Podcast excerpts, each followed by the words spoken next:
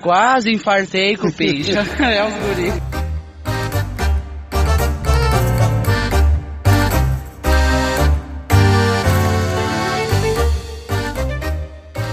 Boas ouvintes! Se vocês estão escutando esse programa é porque a gente conseguiu e nem nós acreditávamos, né, rapaziada? Tá louco? Finalmente chegamos aqui a uma marca épica e viemos fazer um programa especial, mas um especial de número 20 não faz sentido. Uh, não é uma efeméride, o, o NPM não tá de aniversário, mas é que a gente simplesmente não acreditava que ia conseguir completar o 20, mas chegamos aí aos trancos e barrancos. E, e é isso. Alguém tem alguma coisa para comentar dessa marca, desse evento que está para acontecer agora, rapaziada?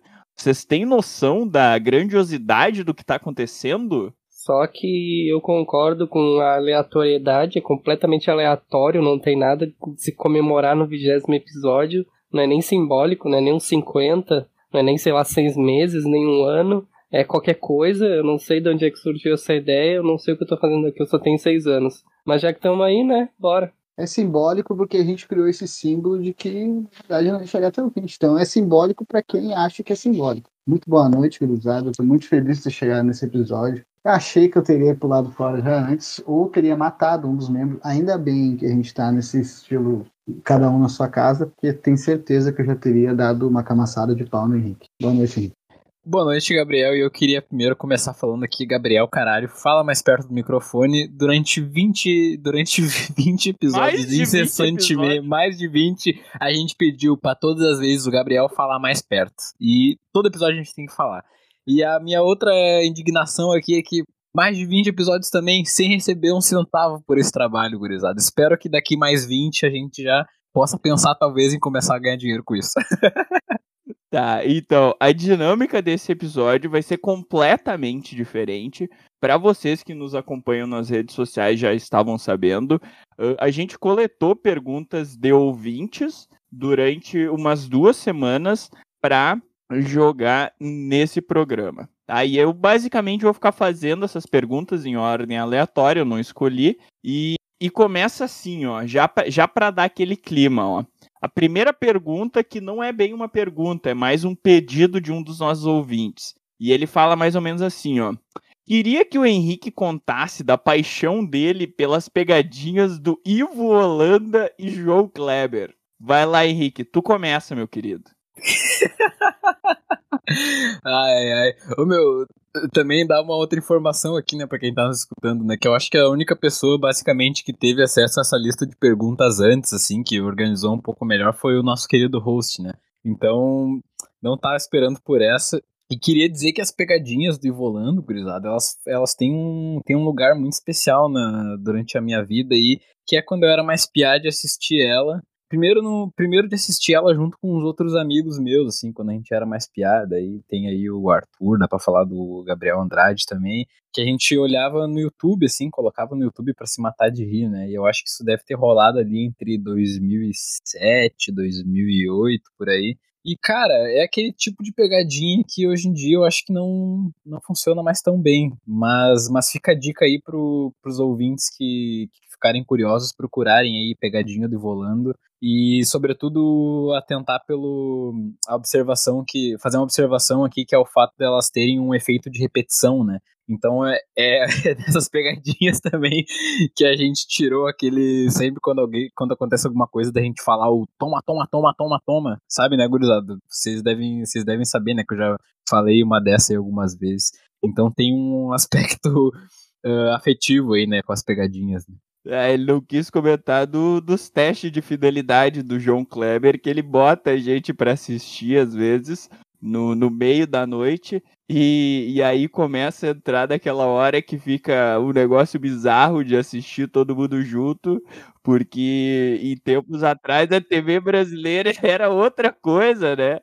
Ia para outros limites e aí bah, fica uma situação muito desagradável de assistir de, de gurizado os testes de fidelidade do João Kleber. Fica desagradável assistir em qualquer momento, não só de gurizado, digo mais.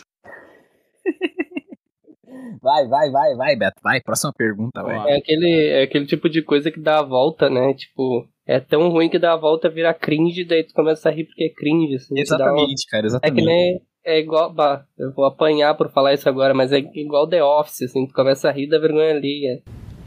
No, God! No, God, please, no! No! No!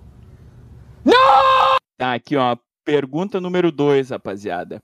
Um defeito de cada um. Minha sugestão é primeiro cada um fala um seu e depois a gente começa a se apontar defeitos, tá bom? Ó, o meu maior defeito é amar demais. Ah, Beto, vai te deitar, porra. Tá, vai, vai, vai, segue aí, vai.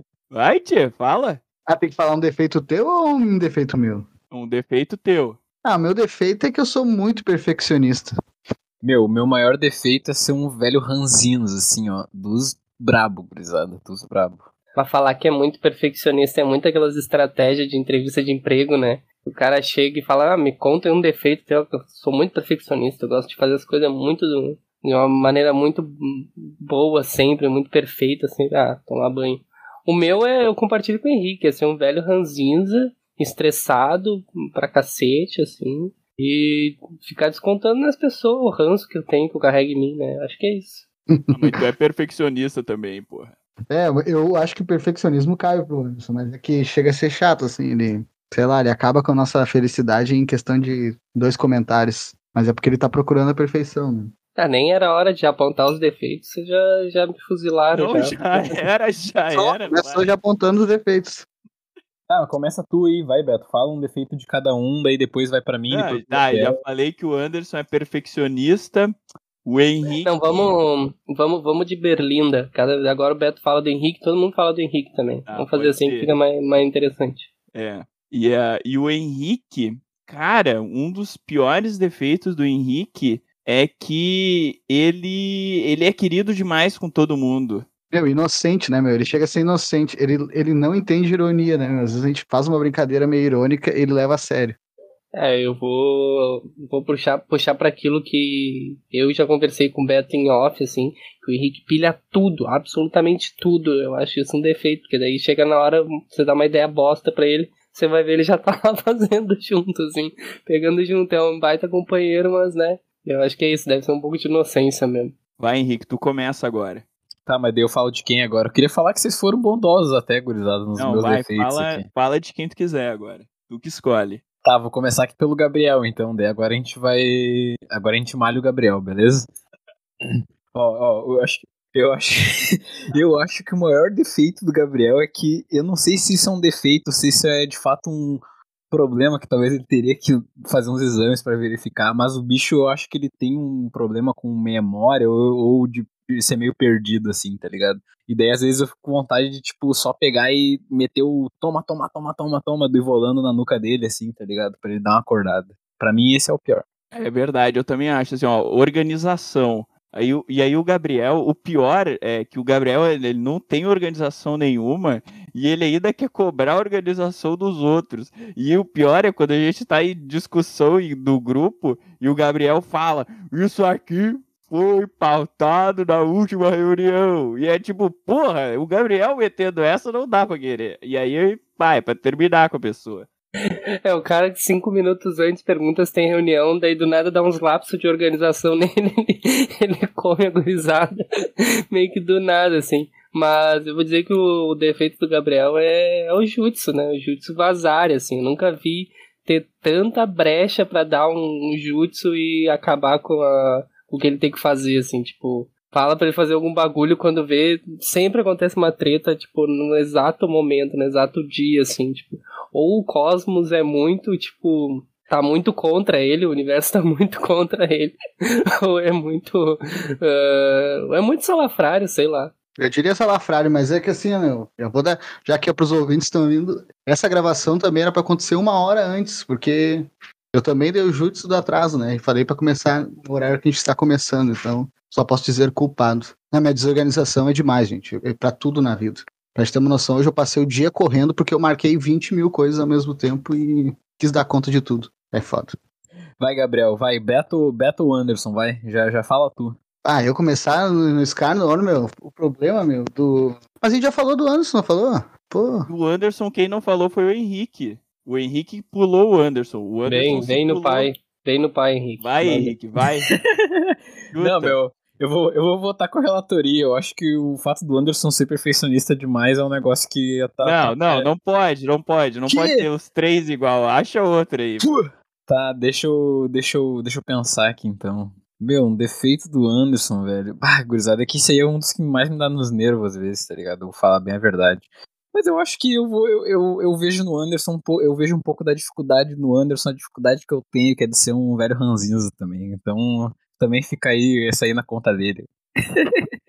Aí junta as duas coisas, né? Ser muito perfeccionista e um velho ranzinza. Porque daí, tipo, a gente combina, ah, vamos postar tal coisa duas horas. Duas e cinco eu já tô, tipo, cadê? E aí, seus arrombados? É, isso aconteceu mesmo essa semana, gurizada. Comigo, comigo, eu que atrasei ainda. É, eu também, eu também.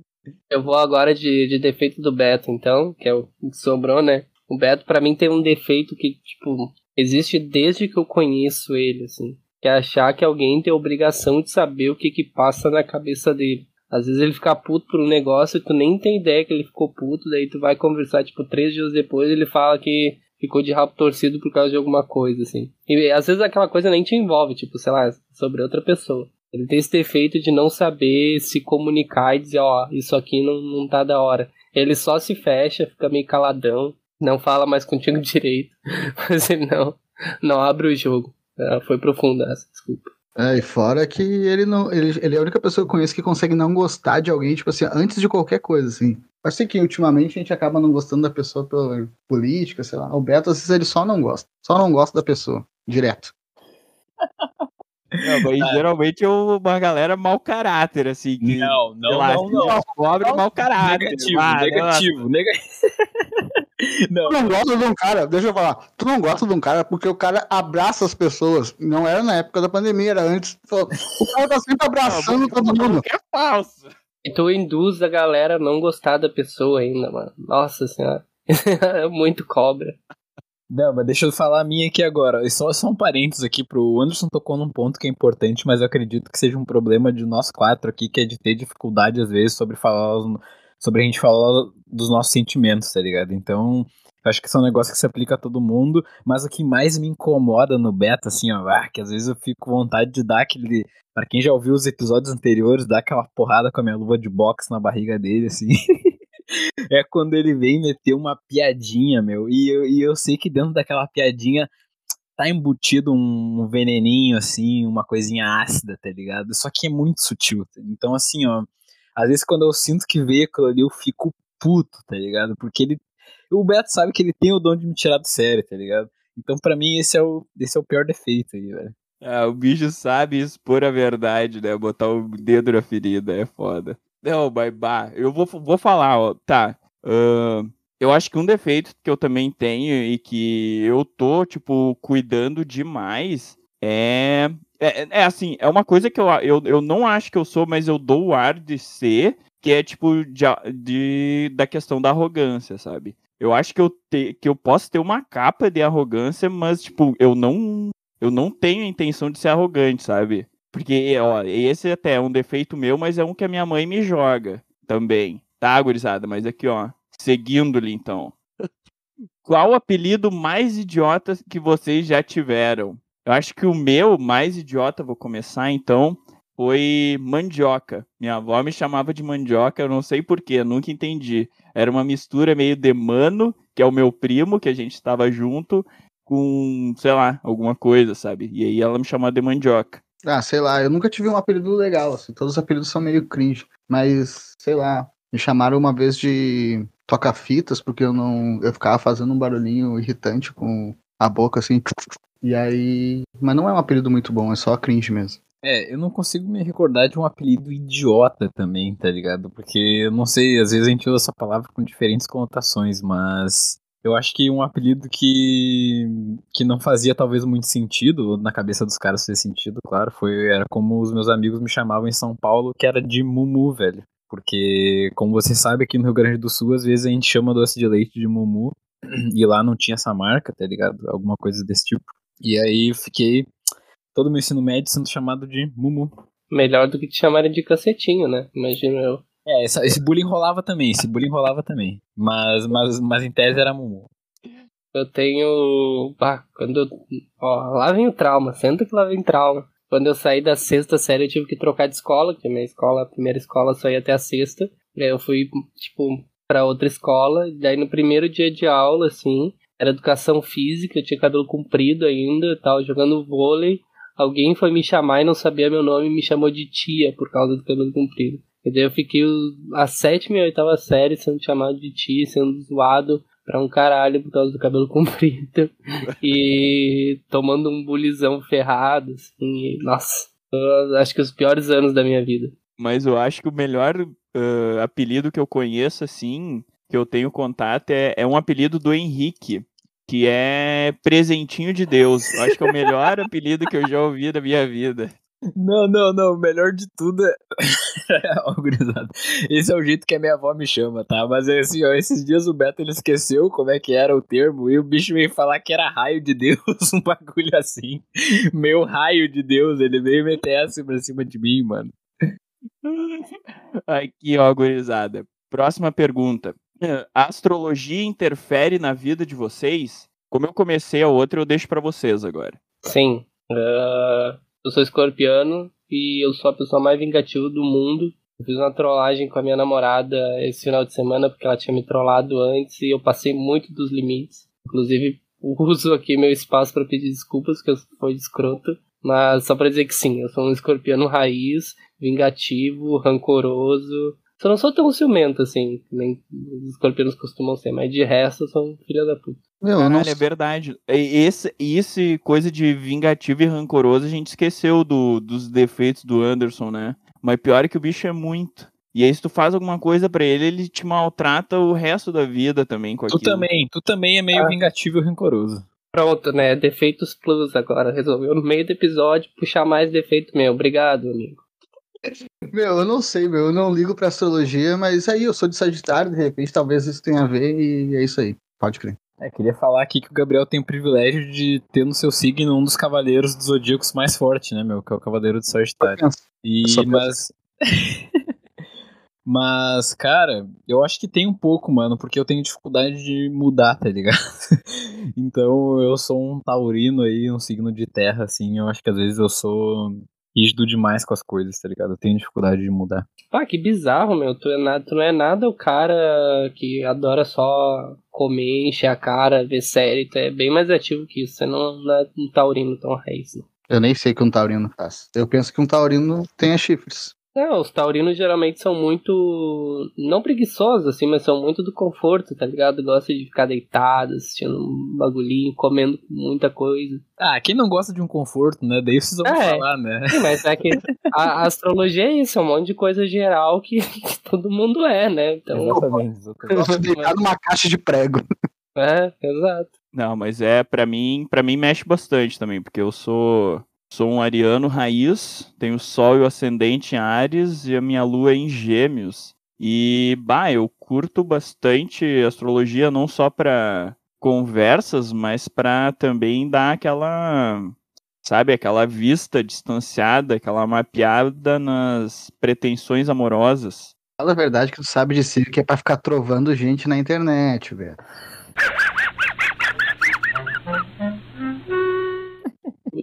Ah, o Beto é, é ariano até o talo, assim. Inclusive, depois que eu conheci a Rafa, que ela também é ariano, ariana, eu fechei, assim, tipo, só cabem dois arianos na minha vida, se tiver mais um eu enlouqueço. Não rola, mano. Essa galera é, é, é fogo. Tá, gurizada, feito essa, ó. E agora pra próxima. Se vocês não fossem seres humanos, qual animal vocês gostariam de ser? Eu já vou chegar respondendo essa aqui falando que eu gostaria de ser um pato, que é o único animal que nada, ãh, voa e caminha. Então, perfeito. Não pode repetir, gurizada. Vai.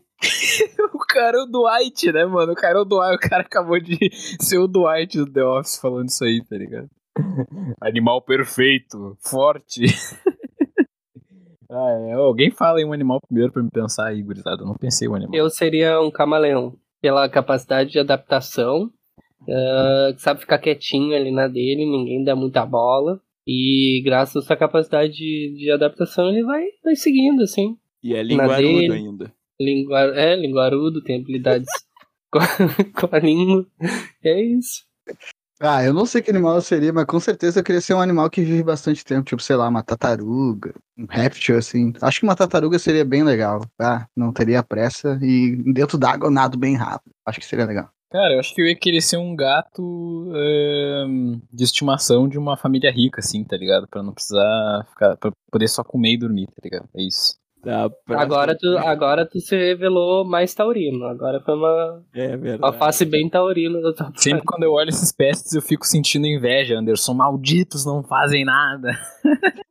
Mas esses bichos sempre morrem de forma trágica também, meu. Já viu? Tipo, ah, tem um lugar que eu trabalho lá que os caras têm tem bastante grana, assim, né? E cada cachorro come uma ração diferente, mano. É tudo adaptado, assim. Exatamente, E aí a- isso, pô. E daí um do nada ficou cego, o outro tem um problema crônico na perna, a outra tem diabetes, tipo, mano, aí agora a dona lá tem que ficar cortando o chuchu e a abobrinha pra dar pros, pros cachorros, tá ligado? Que bah, então sei lá, esses bichos, gato também tá tipo mil maravilhas, tu, tu paga lá a ração premium pra ele, aí depois de cinco anos tem um câncer do nada e começa a ficar horrível e tu gasta horrores, então sei lá. Mas, mas, né, não é, a, a ideia da pergunta acho que não era interferir no bicho que tu quer ser. É, obrigado por humilhar o meu Não, gato de família é. de ri- rica, Anderson. Eu, como tartaruga, mataria vocês todos. Ah, eu Que sei se tu ia- bateria o pato, hein? ia virar, ia durar três anos, depois ia acabar numa rede, numa re- uma Ia- rede pesqueira. Ou ia engolir uns plásticos e se afogar. tá É, engoli- engolindo canudos. Eu nem ia precisar, eu nem ia tentar comer, gurizada. Eu ia ficar só de boa, vagando no mar, velho. Sai dessa. E o, e o pato ainda bate, bate no gato e come o camaleão, né? Se não bate na tartaruga, ganhei. Obrigado. É, mas daí tu ia morrer antes, engasgado com alguma coisa. Tá aqui, ó, gurizada. Quem é o mais cheiroso? Eu acho, particularmente entre nós, que o Anderson é muito cheiroso sempre. Não sei vocês, o que, que vocês acham? É, eu Ah, o apostaria no Anderson ou no Henrique. Eu sei que eu sou o mais fedorento. Não, Não, mas cara. eu sou muito cheiroso também, hein? Não pode Não, me botar aí. Eu Ah, vou, no, eu vou no Anderson também, velho. Sempre quando, sempre quando a gente saía assim embaixo, chegava o cara com aquele perfumão lá, top lá. Eu acho que é o Anderson mesmo. Espero que seja cheiro bom, né? Mas eu, eu não lembro do cheiro de vocês, pra ser bem honesto. Eu lembro do cheiro que tem o abraço do Beto. Isso eu tenho uma, uma lembrança Ai, afetiva, assim. Vou te mandar uma cueca minha pelo correio, tá? Tá bom, tem que ser usado, por favor. Essa parte a gente vai cortar, gente, do podcast. E ó, gurizada. Cinco ministros. Opa, deixa eu refazer aqui. Cinco ministros aleatórios que vocês escolheriam. se Engoliu uma fosse libélula. presidente. Tá aí, ó. Jânio, ministro É, da Cultura. Como é que é? Fala de novo, fala de novo. Ó. Cinco ministros aleatórios que vocês escolheriam se fossem presidente. Ah, eu nem sei dizer nome de cinco pessoas, assim, mas sei lá. eu acho que sim, Janho pra. Não, o Janho teria que Do, ser do meio do esporte. ambiente. Ah, do meio ambiente. Janho pra ministro do meio ambiente. Ahn, Ah, E do esporte? Do esporte vocês devem ter. Quem, Beto? Do esporte, do esporte. Eu escolheria o Bolsa. Bolsa. Bolsa pro Não. Ministério Não, de Cultura. bolsa, educação. pro Ministério da Educação. É. Isso. O Charlinho pro, pro da educação. Pro, pro do esporte, pro do esporte a gente tem que botar Bom. um cara brabo. Porra, quem que a gente vai botar? Renato Portaluppi, não é Renato Portaluppi? Vocês adoram ele? Perdigão. Perdigão, menino. Não, Perdigão é bom. Perdigão, Ah, podia Perdigão. ser o Tinga, né? Tinga como Tinga, Tinga, é do- verdade. do Tinga esporte. também. Já imagino ele com o terninho lá, ia ficar tri, ia ficar tri. O que mais, gurizada? Não foi cinco. Vamos fazer um esforço aí. Botaria o Henrique pra ministro da Defesa. O bicho é brabo no boxe. É verdade. Só golpe baixo. Da economia, agora um cara sério agora. Ah, botaria o João como ministro de Relações Internacionais. Perfeito, perfeito. Joãozinho aqui citado no coisa. Ministro O. Anderson, ministro da Economia. Perfeito. Fechou todas. Perfeito, fechou, fechou. É, Era, em três meses a gente tá vivendo numa distopia com criptomoedas. Dá pra botar eu como ministro do planejamento, não dá? Eu gostaria de fazer, pegar essa pasta. boa, boa. Ah, e podia botar o Gabriel de presidente e aí eu vou pra Casa Civil. Ah, então fechou então. Eu acho que eu faço mais que o Bolsonaro, pelo menos eu acordo um dia inspirado e faço alguma coisa, pelo menos, né? Ia demorar, mas ia fazer. Ai, ai, ai. Tá. Próxima pergunta, rapaziada. Qual, qual a visão de vocês sobre esse papo de terceira via nas eleições de 2022? Abraço. Abraço, meu querido ouvinte. E acho que assim, a nossa visão sobre a terceira via é que a gente está esperando aí alguma novidade vindo na quarta via, né, rapaziada? Na terceira, eu não sei se a gente está esperando muita novidade, não sei vocês. Todo, toda eleição, os caras vêm nessa teoria da terceira via. Ah, eu acho que teriam que ser três vias sempre, né? Pra acabar com esse bi, esse polar, ah, essa polarização que existe. Mas eu acredito que a terceira via é só balela e a terceira via só serve pra via da direita, no fim das contas. Eu deixei Ah. bem. Eu, eu- oh, vai lá, vai lá, vai lá, Anderson, vai lá, vai lá. Tá, é tu eu acho que é o que vai ter uma opinião mais contundente, então deixa eu bostejar um pouco antes. É, eu, eu acho que é isso, tipo, Terceira Via é um nome mais, ah, sei lá, propagandeável pra direita, na minha opinião. Mas eu acho que se tem alguma coisa de bom em Terceira Via é tirar um pouquinho o foco de Lula e Bolsonaro, que parece que esse é o único horizonte possível. Isso me dá um pouco de pânico, assim, quando eu penso que todas as pesquisas colocam os dois ah, como principais, assim, tipo, não tem nada que se possa fazer, nem mais à esquerda, até se a gente quiser sair da terceira via, sei lá, tipo, ah, nem bolos ah, a gente ouve falar e etc, sabe? Então acho que pelo menos tira o foco um pouco de Lula e Bolsonaro e pra mim é a única validade que tem, porque no fundo, no fundo é, é a direita. Eu deixei bem, eu deixei bem avisado aqui nos stories dessa semana que era pra vocês mandarem perguntas pra gente falar sobre bobagem, não sobre, não sobre política, rapaziada. Hoje é pra ser um programa ó, descontraído, entendeu? Todo dia tem uma notícia de merda nesse país. A gente não tem um dia de paz aqui, então eu queria falar aí ao cara ouvinte que não seguiu as instruções do do, do, do Anderson aí, que eu tinha falado aí depois também, que a terceira via é uma maneira de tirar direitos de ti de uma maneira elegante, não é? Ó, o que esperam da mais nova contratação do time NPM? Ah, se eu puder começar, eu vou falar aqui que não sei, tô esperando a nova contratação chegar aí. Ainda não chegou. Não desceu no aeroporto do NPM. Se vai entrar pro NPM, não acredito. É, tá, tá devendo aí também. Eu vou assinar embaixo do que o Beto falou, que é, acho que o voo teve que arremeter, né? Eu, acho que eles estão ainda vendo, ele tá vendo a melhor maneira de pousar aí, mas, mas a gente tá aguardando aí, ansioso pra essa tal dessa contratação. Estamos esperando aí os trâmites burocráticos do Itamaraty liberar essa nova contratação, mas tá difícil. É, e tá acertando salário também ainda, né? Falta um pouquinho ainda. Grisada, quem é o mais heterotop? Ah, posso começar? Eu a gente acho podia, assim, ó, A gente podia todo mundo abrir o microfone, contar até 13 e falar um, dois, três. O que vocês acham? Vamos lá então. Um, dois, três. três. Beto. Henrique! Beto. Ah, que injustiça que foi cometida É, eu, agora. eu vou meter velho. aqui, eu vou conversar. À primeira vista parece o Henrique, hein? Pra quem olha o Henrique assim de longe. Mas conversando, depois tu descobre que é o Beto. É o Henrique, contra todas as, as estatísticas, ele parece que é o único que presta nesse bando aqui. E com certeza o Beto é o mais heterotop. Não tem nem discussão, assim, isso é uníssono. Ah, louco. E essa aí, e essa aí também é só uma, uma aparência, hein? Que o Henrique é o único que presta. É, é, gurizada que encher minha bola aqui de graça mesmo. Não, não, o guri, o guri é bom. É, ó. ah, não, mas eu, eu justamente. Ah, não, deixa quieto. ó, quem é o mais pistola e que dá o come em geral? Não precisa nem contar T3, né? Esse é o Henrique, né? Meu Deus, tá com perseguição com o cara. O cara, o cara, eu não dou, assim, ó, eu, ó, eu posso ser o mais pistola, mas eu não dou come em geral, tá ligado? Isso aí. Então, então é o Anderson.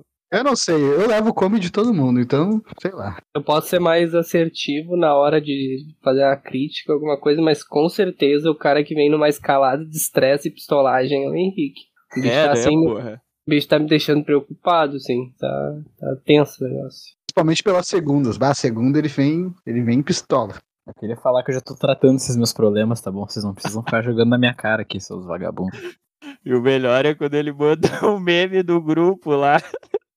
Eu queria ser o Barney.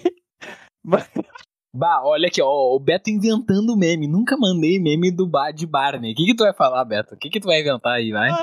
Tá, narrativas, inventa. Fanfiqueiro, Beto. mete uma lá, bah, vou falar com meus amigos. Como eu queria falar, né? O Barney, aquele dir- dinossauro roxão. E daí e como eu sou na verdade, né? O Tiranossauro Rex grita. Mas isso aí foi o Anderson que mandou até, não fui eu. Ah, é. Isso é, é total, total, Henrique.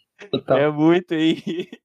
É, a gente- tem isso em comum, a gente acha que tá sendo fofinho e tá. As pessoas estão sentindo. se sentindo agredidas É, pela nossa fala. sim. É grave, é grave. Ó, aqui, ó. Qual o truque de cada um pra não fazer as coisas do podcast? Ah, eu tenho todos os truques. Eu vou visitar meu avô, limpo a casa, finge que tô estudando. Cara, eu vou falar aqui, ó, tá? Eu, eu, eu não tenho truque pra não fazer as coisas do podcast, tá? Vou, vou, vou falar pra vocês. Quando eu não posso fazer, realmente eu tô, tô atarefado, tá ligado? Então, não vou falar que nem meto Miguel aí, mano.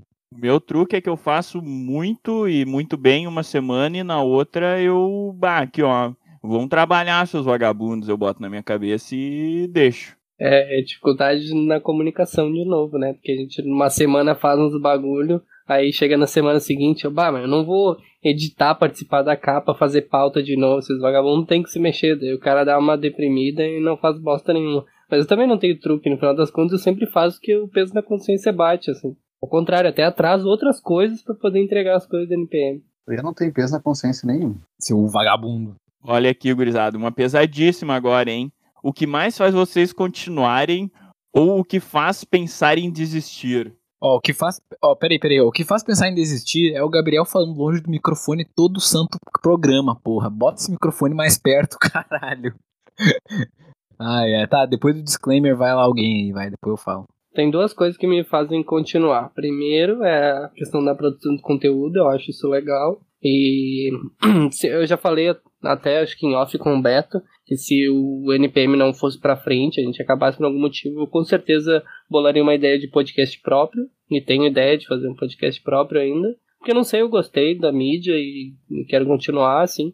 Eu sou a pessoa que ouve 5, 6, 8 podcasts por dia, então por ser uma mídia que eu gosto muito, eu não consigo mais tirar isso da minha frente, assim. Mas outro motivo que infelizmente eu tenho que dizer é que às vezes eu me comprometo demais com com NPM, que nem a semana que eu passei a semana inteira fazendo logo e quebrando a cabeça pro logo, porque é uma forma de adiar as outras obrigações que eu tenho. Daí TCC tá atrasado, coisa da IC tá atrasada, não sei mais o que, blá, porque daí eu jogo a culpa no NPM. E, então tem esses dois motivos. E o que me o que me faz desistir é que, não sei, eu acho que, ah, sei lá, tipo, ser chato demais, e ficar implicando demais com as pessoas e trabalhar em equipe, isso me tira um pouco o saco. Isso é o que já me fez pensar em desistir, assim, Pra não me estressar e não perder a amizade com ninguém porque eu vou xingar alguém em algum momento. eu penso em eu largar fora, assim. Ah, deixa eu pensar. Acho que assim, o que me faz continuar é, é realmente go- gostar da mídia mesmo. Aí eu acompanho o Anderson. E também pensar que a gente tá ah, em um tempo em que, querendo ou não, a gente precisa produzir algum tipo de conteúdo, sabe? Sei lá, é alguma forma de, de, de aparecer no mundo, de existir, de viver, não sei. Sei lá, é uma coisa da minha cabeça, mas eu acho que Uh, entre as produções de conteúdo que, que existem é que eu consigo me inserir, sabe? Bem, assim, fazer alguma coisa legal, inventar alguma coisa legal. E também quando a gente tem, sei lá, uma reunião muito boa, ou um programa que a gente grava e sai, nossa, foda, sabe?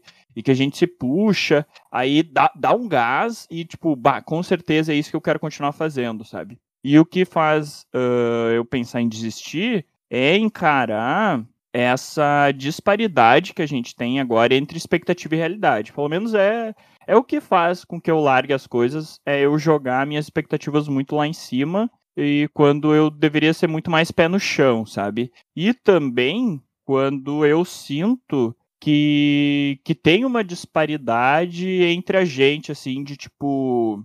Ah, de carga, não é vontade talvez, mas tipo de, de, de, de entusiasmo que a gente joga para dentro desse projeto que não, não é só meu, é, é nosso, né? É um projeto coletivo, é tipo, é um filho de nós quatro, querendo ou não, né? É isso. Ah, eu fico muito feliz com o Anderson falando, porque ele, no Twitter dele até há pouco tempo, ele falava que ele era sommelier de podcasts, então ele continua sendo, isso é bom.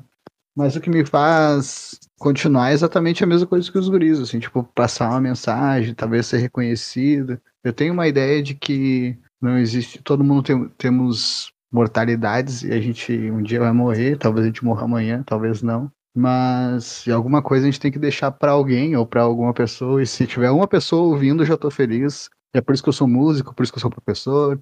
Tudo envolve sobre. Tudo é relacionado a isso, sobre como é que eu vou ser parte desse mundo e talvez prolongar a minha vida mortal para mais uma pessoa e essas coisas assim filosóficas. E o que me faz existir às vezes é um pouco da sabotagem minha mesmo, comigo mesmo, em achar que eu não sou o suficiente para tais coisas, para tais atos, mas também a série de problemas que envolvem toda a minha estadia nessa terra, que sempre acontece alguma coisa nada a ver com o podcast, mas a ver com meus problemas familiares e isso faz eu ter vontade só de largar tudo e viver da minha arte, sei lá. Mas a gente continua aí, né, entre trancos e barrancos. Meu, eu achei muito foda isso que o Gabriel falou, de, tipo, fazer um bagulho que, na real, a gente vai, vai continuar ali, tá ligado? Mesmo depois de ir, assim. Então, achei isso muito massa. Não, não tinha pensado ainda por esses termos, assim. Mas o que me faz querer continuar é que, cara, eu acho que esse é um momento que sempre quando a gente vai gravar ou ter reunião, é um negócio que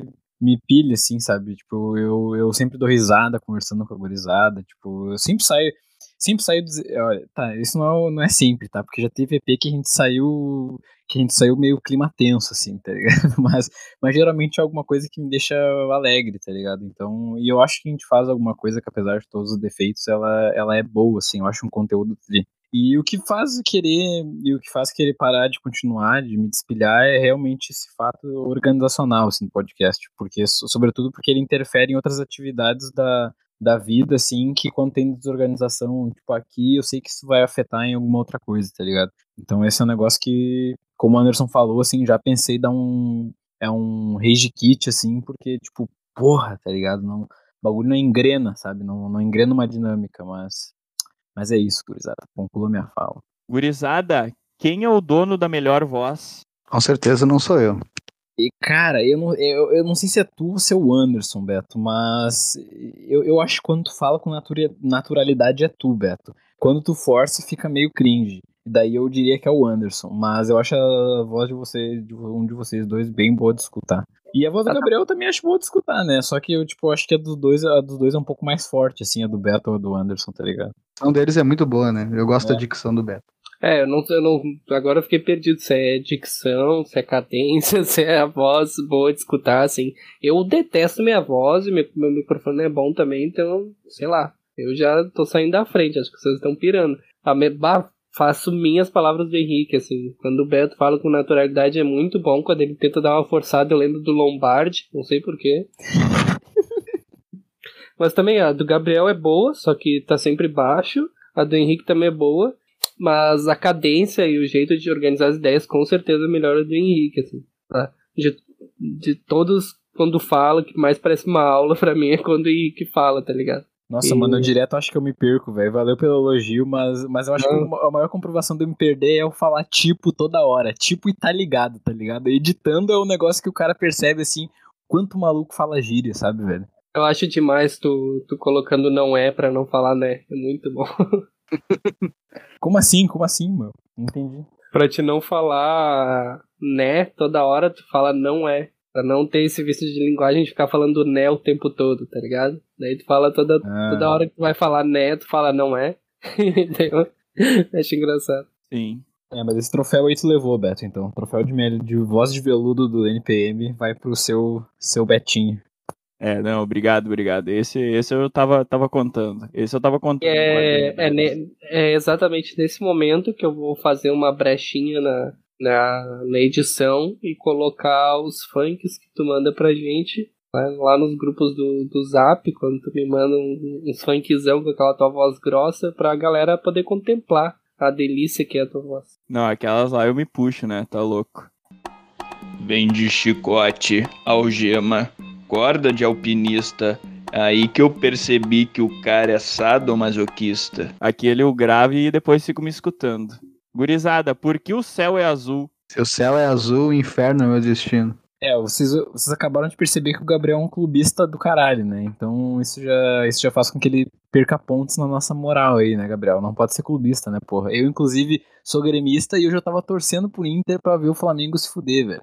E eu acho que o céu é azul por causa de algum fenômeno aí que a luz chega e reflete sobre alguma coisa e não tenho, não me lembro da explicação física ou química pra isso aí. A frase do Gabriel nos faz voltar lá numa daquelas primeiras perguntas e eleger ele o hétero top do rolê, né?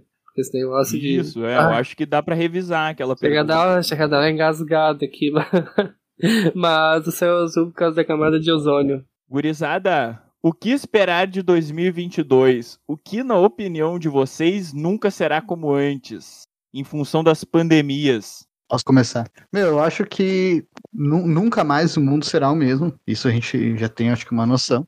Mas eu acho que as relações sociais foram prejudicadas. Todo mundo fala sobre a economia, sobre estudos, mas as relações sociais, elas ou serão mais intensas e menos quantitativas, talvez. Aquela coisa de tu preservar mais as pessoas que estão que estiveram contigo nesses momentos mais difíceis, ou elas vão ser totalmente ah, as pessoas vão se tornar cada vez mais antissociais, assim, tipo, as pessoas vão, daqui a pouco vão perceber que é muito melhor ficar em casa mesmo e sair não é tão legal assim. É superestimado. Inclusive, Gabriel, já faz um jabá aí pra gente, que eu acho que a gente tem um NPM gravado justamente sobre esse ponto, não é? Sobre essa modificação que as relações sociais estão tendo, não temos? Manda aí pra gente como é que é o nome e o número do, do programa pro ouvinte que, que quer procurar.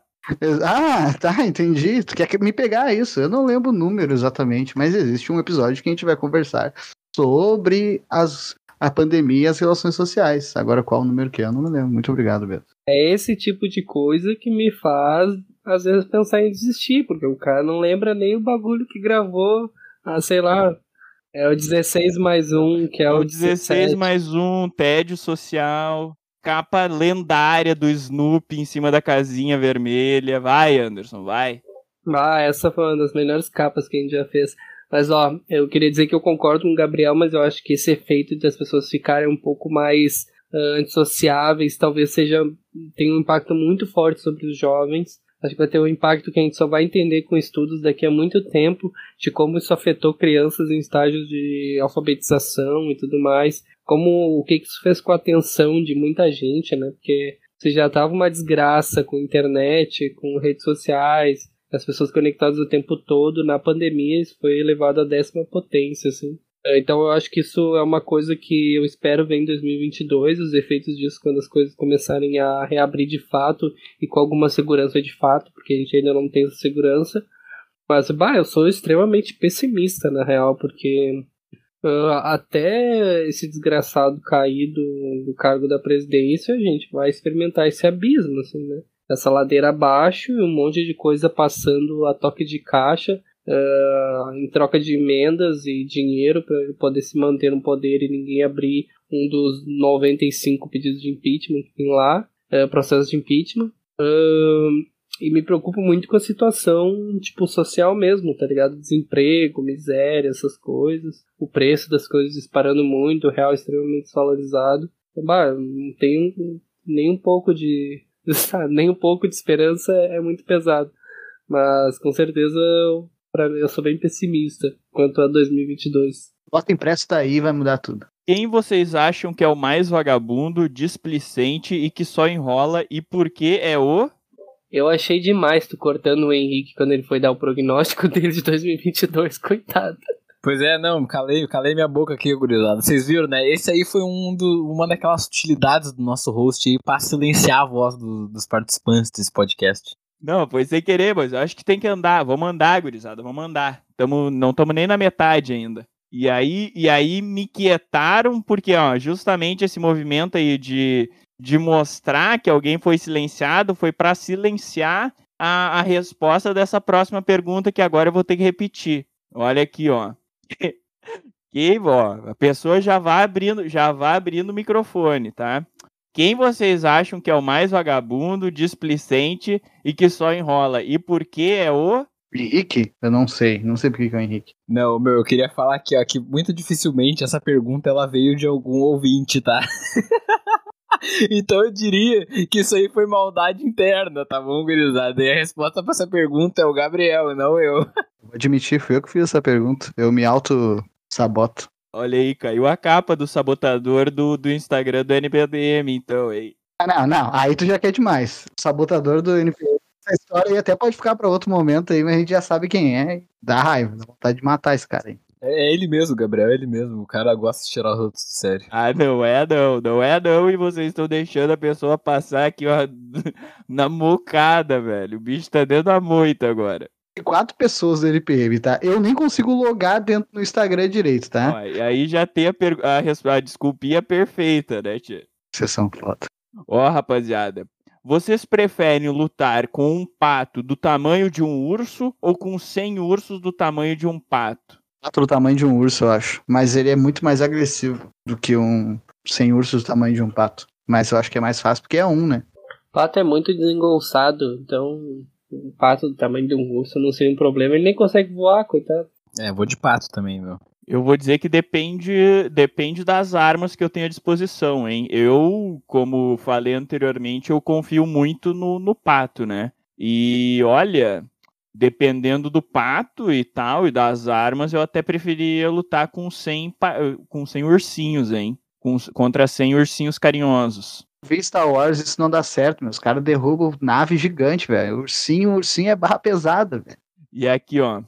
Já pensou em investir em criptomoedas? Eu vou falar pra vocês que eu nunca pensei em apostar, hein, rapaziada. Não costumo não não não não não botar o meu dinheiro em apostas. É, vou falar pra vocês, eu vou investir o quê, meu? Eu não tenho dinheiro pra comprar um chinelo direito, vou investir meu dinheiro em criptomoeda. Eu gostaria muito se um dia eu tivesse dinheiro. Eu nunca pensei também, meu. Não é um bagulho que eu tenho muito interesse, assim. E também não é como se a gente tivesse com grana sobrando aí mesmo pra investir num bagulho que deve ter uma volatilidade absurda, tá ligado?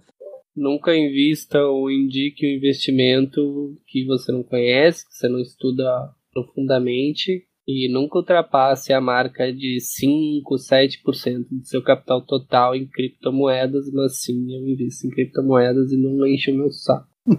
Criptomoeda não é a que mata o Superman? Meu Deus. Ó, aqui, Aí vocês deviam rapaziada. responder assim, ó, não, não é. Tem um episódio. Ah, ó, dessa vez eu vou ter que cobrar vocês, não acredito. Então vai, Gabriel. Fala aí o nome do programa e episódio. Já faz o jabá aí pra gurizada, então. Realmente é o episódio 16, ou é o antes do episódio citado antes. É o episódio que a gente conversa sobre bitcoins e criptomoedas. E onde é que tá? Como é que é o link lá pra galera que quiser acessar no Spotify? Pera que eu vou. HTTPS, dois pontos. Não, é o episódio 16, bitcoins, criptomoedas e outros. E outras abstrações, né? É o nome assim? Perfeito, muito obrigado. Qual o objetivo que vocês querem alcançar com o podcast?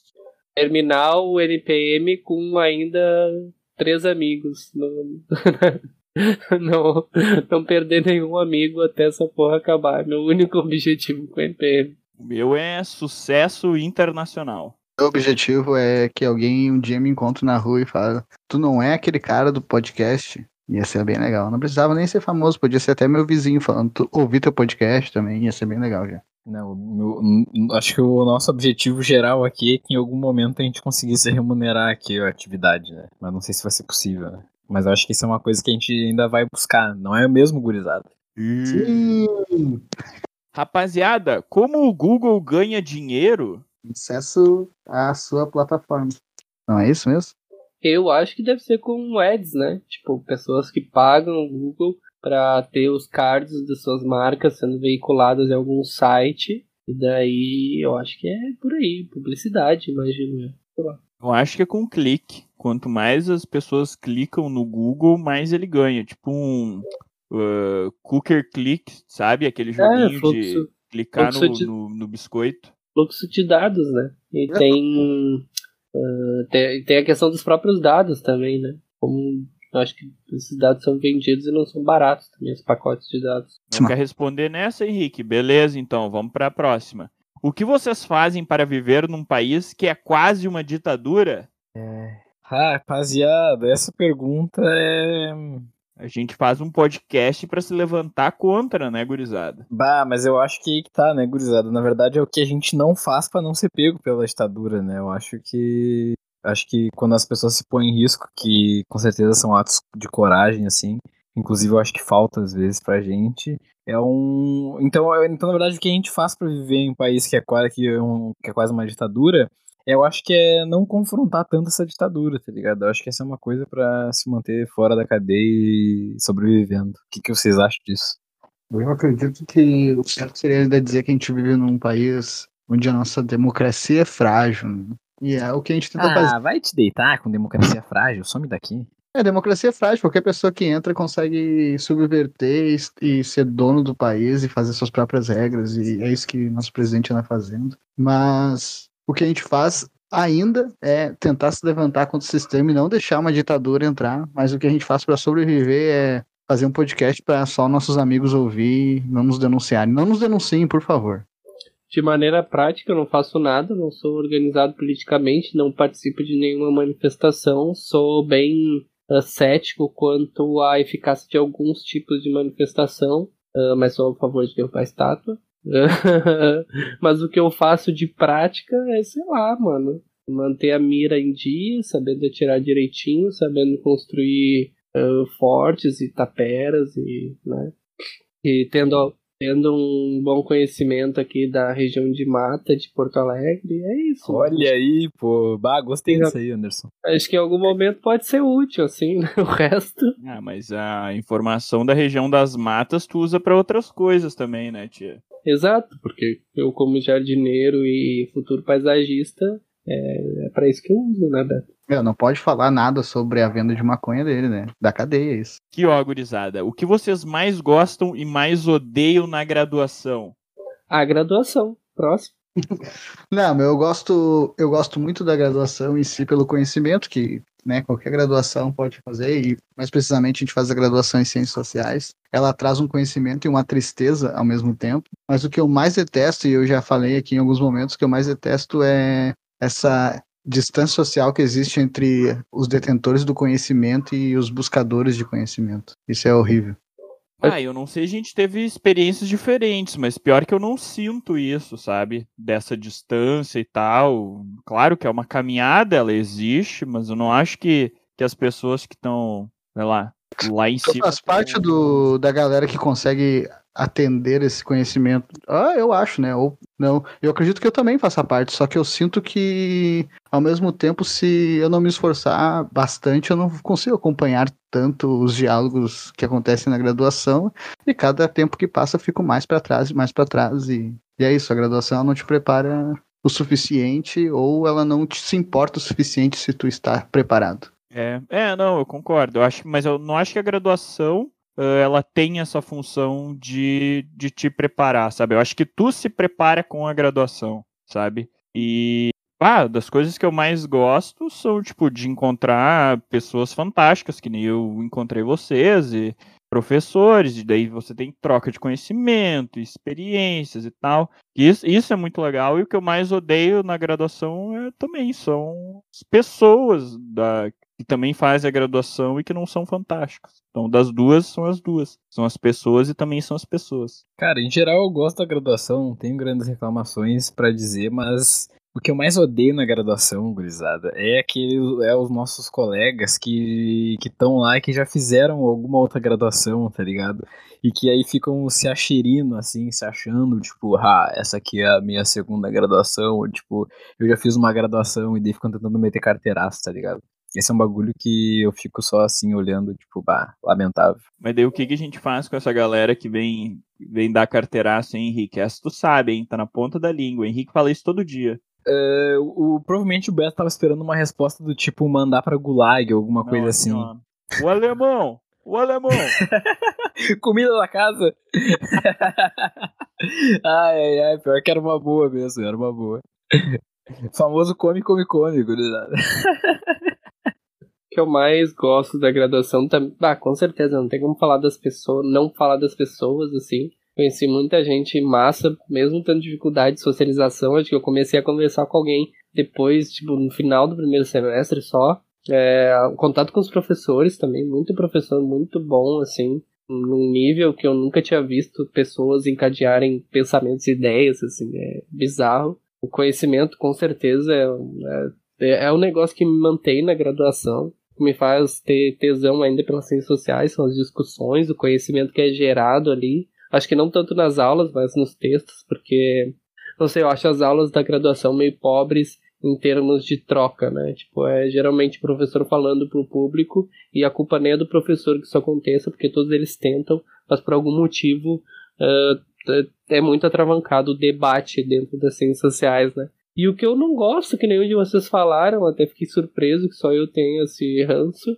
é o mercado de trabalho, né? Que foi basicamente extinto nos últimos quatro anos, e já era meio escasso quando eu comecei lá em 2016. Hoje tá um negócio, né? Inexistente, basicamente, assim. Então é, é, a única coisa que me faz, tipo, ter dois pés atrás pra graduação e querer já trocar de área tão logo a graduação acabar, assim. O Henrique falou muito bem isso esses dias no apresentação do curso lá. Mas é isso mesmo, é uma fábrica de desempregados. Mas eu não restringo isso só às ciências sociais, eu, restringo, eu falo isso para qualquer tipo de graduação hoje em dia, onde existe uma forte influência científica. As ciências no Brasil não tá dando certo e não tem incentivo, é isso. Gurizada, e por que bocha não é um esporte olímpico ainda? Uh, se vocês me permitirem começar respondendo, eu já falaria que uh, Olimpíada não é um espaço para gente da terceira idade. É, inclusive isso se expressa no fato de que os times, né, tipo de futebol, assim, tem uma cota lá de idade, um negócio assim, né? Tu só pode convidar, tipo, tu só pode convocar, tipo, umas duas pessoas acima de 20 e poucos anos, né?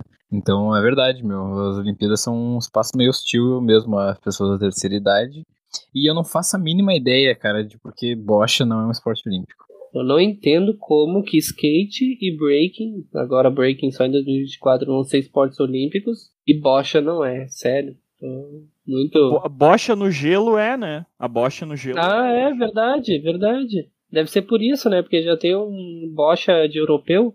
Daí isso é, é uma expressão do colonialismo de sempre, assim, né? A bocha com um taquinho de enxugar gelo lá, ok, mas a bocha raiz aqui com os velhos da terceira idade, uns velhos que usa bengala para se locomover, mas atira uma bola de 2 quilos a uma distância de 25 metros, aí não, não é valorizado, né? Acho que é um problema mesmo. Que não pode fumar durante, durante a competição, né? Se desse pra fumar, a bocha estaria dentro.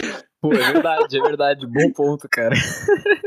Meu, mas existe, né, meu? Existe a bocha, né? O curling, que é o esporte olímpico de inverno lá, é a bocha com regulamentação, né? Igual, acho que o beisebol é o taco com regulamentação, cheio de regras trambucha lá, mas não tem a licença para um. E, inclusive, tem o, a peteca, tá nas Olimpíadas, né? Eu adoro peteca. peteca que, sei lá, pra, pra entrar teve que virar o famoso, como é que é? Bad Flintstones. Bad Miltons.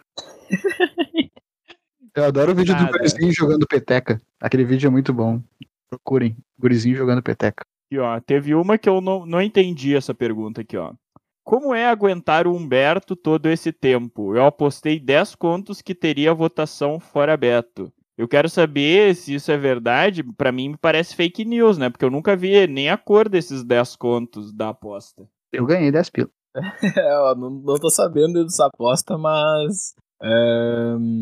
Qual é a mesma pergunta? Como é que é aguentar o Beto? Isso. Como é aguentar o Humberto todo esse tempo? Ah, rapaziada, o que eu tenho para falar para vocês é que é o seguinte, a gente, o ouvinte que tá aqui, talvez ele não saiba, mas a gente fez boa parte da graduação juntos, entendeu? Então, que, ó, então se vocês acham que às vezes poderia ser difícil aguentar o Beto no presencial, aguentar o Beto no IERE, no ensino remoto, é muito mais tranquilo, gurizada. É só paz e alegria e amor, entendeu? Então é isso aí. Famoso o que é um peido para quem tá cagado? Não, não, não, não quis dizer com essas palavras aí, nem dessa forma. O que eu tenho para dizer é que muitas vezes as pessoas acabam invertendo as coisas e tentando culpabilizar a vítima. E quando você tá num relacionamento abusivo, você não enxerga que tá num relacionamento abusivo. Então, acho que isso diz muita coisa, né? Às vezes você tá aí sendo manipulado e aguentando e não se ligou ainda. E não dá pra culpar a vítima. Ah, como é que tu não sai desse relacionamento? Porra, tá ligado? Então tem que ter cuidado com esse tipo de indagação aí. Isso aí, obrigado, Anderson. É tóxico obrigado e a gente tá tentando. Não, não tá te defendendo, ele tá te acusando. Tu é tóxico e não, não deixa a gente viver em paz. Eu, eu Muito sou obrigado. a verdadeira vítima, né? Não, Não, não é. verdadeira- Os caras cara acham que é um problema fazer podcast com o Beto, sou amigo dele antes do podcast, pô. Então, Isso sim é o problema. Quantos RU só eu e ele ali conversando? Ah, gurizada, a gente podia contar até aquela história do, do RU lá que a gente meteu, furou a fila do RU, ia ser legal, hein? Mas aquela não tem nada a ver comigo, né? Quem fez a cabeça do coitado foram vocês, não? Não, não, não. Naquela lá, fique registrado aqui que o senhor Humberto tem uma grande parcela da responsabilidade em incentivar um outro colega nosso que tava sem ticket no RU a furar a fila. E ele furou e foi pego pelo guarda. um abraço Eu- aqui pro Cassianjo. Eu tenho só uma parcela de culpa. Eu quase não falava com o Cassiano, assim, tipo, a gente teve poucos momentos de conversa. Mas a minha única influência nesse dia foi eu dizendo, ó, isso aí é o universo te dando um recado, te oferecendo, te abrindo uma porta. Ah, é mas verdade, Sim. foi coitado do guri, meu. Foi muito otário, foi muito bom que a gente pilhou a full ele a fazer isso, né? E o Beto, um dos maiores pilheiros, depois que ele fez, todo mundo falou, bah, eu não faria, bah, eu nunca faria isso. Ah, Ai, caralho. Por que vocês contaram o negócio tudo com, com referência interna e ninguém diz o que aconteceu de fato, né? ah assim, ó, Eu resumidamente, comentei, eu contei, pô. Incentivaram É, o cara a furar a fila. Eu incentivaram o cara a furar a fila sem ticket da RU. Ele foi lá, tentou entrar na RU É, sem, mas sem ticket. tá, daí era, era bem, no- bem no topo da fila, né? Na finaleira. E o guarda tava, tipo, cochilando, parado em pé. Tava bocejando a full. Ele não tava, não tava prestando atenção. Ele tava olhando, sei lá pra quê, tipo, pra, pro outro lado. E aí o Anderson meteu, ó, é a chance da tua vida, é o universo. E o cara pegou, se abaixou, passou por baixo da fita, passou e ficou olhando. Só que em vez de ele ficar gel ou ir pegar o, o prato, o prato. ele ficou olhando pro guarda. E aí o guarda, tipo, se acordou e. Ô, ô, meu! Ó, vaza, meu! Volta pra fila, não sei o quê. E ele ticket. E aí foi embora. e detalhe, gurizada, tipo, o RU, nessa, não sei, ainda é, né, mas é 1,30, né, gurizada, R$1,30. Mas, Por um mas real é que era aquela hora que a gente não podia pagar. Não, não dava mais pra pagar. É, tinha que é, é. o ticket. Né, E não ele era porque ele não tinha tinha com- dinheiro, é. É. E ele Mas já tinha com certeza, se ele comprado- tivesse implorado, deixariam ele passar, né? Mas não, ele preferiu fazer essa via aí, né? Aí, o bi... aí ainda tinha um mecanismo, tipo, tu não, tu não precisava nem comprar, né? Tu comprava e aí tu não precisava nem pagar, porque daí gerava aqueles tickets e tu podia usar. Só que daí ele já não tinha pago nem aqueles. E aí, e aí, pá, não tinha escapatória pro É. bicho, né? Era um sistema assim, né? Tipo, tu comprasse 10 tickets, que se não me engano era o mínimo 10 tickets, uma coisa assim. Aí tu tinha 6 tickets ah, daqueles 10 até tu pagar. Daí depois que estourava aqueles 6, tu tinha que pagar pra ter os outros liberados, assim, né? Só que sei lá, se tu vai pagar um boleto hoje, ele só cai amanhã. E daí não tem como tu emitir novos tickets ali na fila se tu nem pagou aqueles que tu devia, né? E daí. Nossa, foi muito engraçado porque o negócio tava cheio, lotado nem sinal do guarda e do nada acho que o Beto me falou, olha, não tem guarda. E daí parece que, sei lá, acionou uma. Isso, isso. Quem cantou a pedra do Não Tem Guarda foi o Beto. Perfeito, Anderson. bem Acho que ligou, ligou uma luzinha na cabeça do guarda que tava mexendo no celular, quase pegando no sono, e o olhar Foi. dele ficou direto na gente, assim. Não, não foi isso, velho. Vocês não lembram, vocês não estão lembrando do detalhe. Quando vocês estavam. Quando a gente tava combinando de furar a fila, o guarda, ele tava em cima da gente, e a gente gritando, ah, só furar a fila, blá blá blá, e fazendo os planos. claro que ele ia ficar olhando pra gente, mano. E todo mundo ficou cuidando do guarda depois que a gente passou daquilo.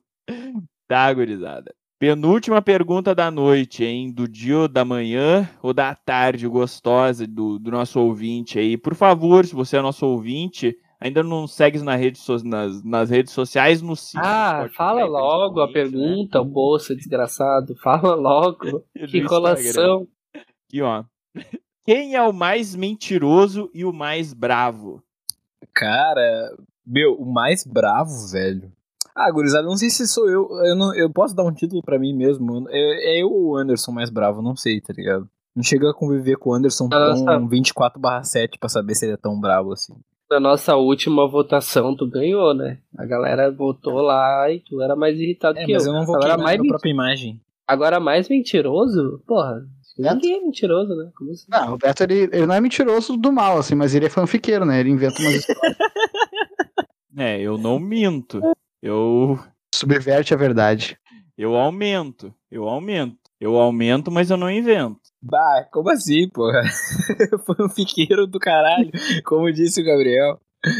Não, eu gosto de uma fanfic, mas eu não invento, eu só aumento a história. Não, com certeza não invento. Fica inventando coisa que o Henrique falou. A Não, treta do Instagram da e NPM. Tem registro. Não, não, tu adora inventar, tu adora. Isso não é só uma prática comigo, tu gosta de botar palavra na boca dos outros integrantes aqui desse podcast. Meu, né, nessa treta aí do Instagram aí, tu envolveu até a Carla. Não, aquela não era eu, não era eu. Claro que era. Tá, aqui ó, se ninguém mais quer falar nada, vamos pra última e derradeira, pra encerrar o episódio. Vou deixar aqui então, ó, qual é o principal objetivo do NPM? Eu achei que essa pergunta já tinha ido, velho, mas eu acho que o principal objetivo do NPM é causar, é como diria o Anderson, proporcionar um bom momento ao nosso ouvinte e depois de fazer isso algumas vezes, poder também tirar uma remuneração dessa atividade.